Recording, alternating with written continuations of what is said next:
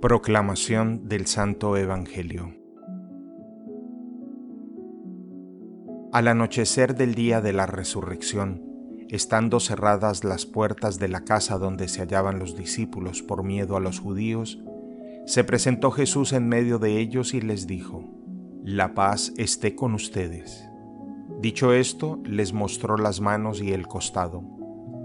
Cuando los discípulos vieron al Señor, se llenaron de alegría. De nuevo les dijo Jesús, La paz esté con ustedes. Como el Padre me ha enviado, así también los envío yo.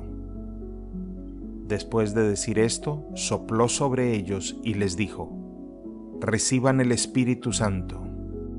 A los que les perdonen los pecados, les quedarán perdonados, y a los que no se los perdonen, les quedarán sin perdonar.